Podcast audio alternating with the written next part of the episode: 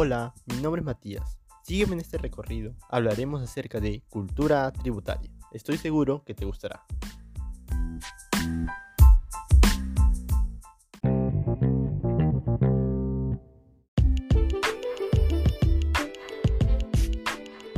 Ante todo, debemos tener presente a qué nos referimos cuando hablamos de cultura tributaria.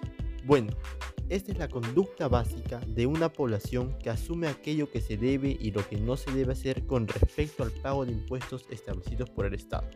Es decir, una buena cultura tributaria será el cumplimiento permanente de los deberes tributarios, basándonos en la ley, la afirmación de valores éticos y la responsabilidad ciudadana. Pero, ¿cuáles son estos deberes tributarios que tenemos como ciudadanos?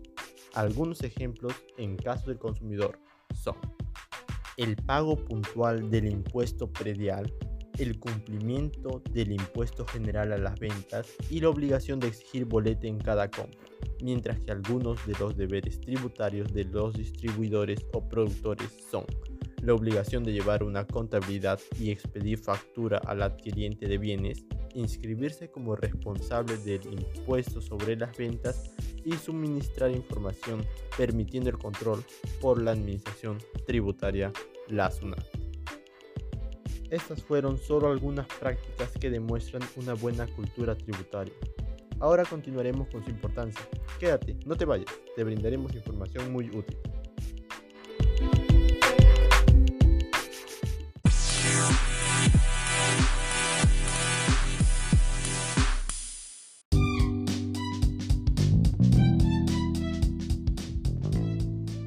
Me presento, soy Sebastián Jaño y la importancia de la cultura tributaria se debe a que son los impuestos de aportes establecidos por ley que deben hacer las personas y empresas para que el Estado tenga recursos suficientes y así brindar los bienes y servicios públicos que necesita la comunidad.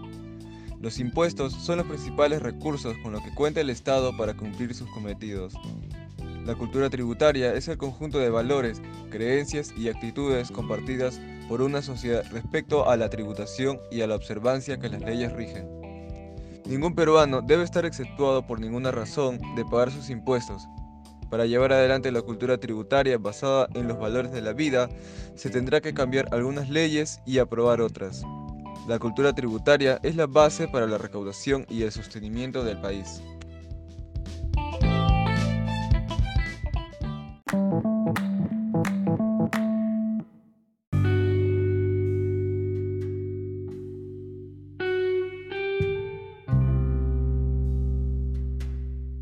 Hola, mi nombre es Hilary y el día de hoy les voy a dar unas recomendaciones para evitar el contrabando.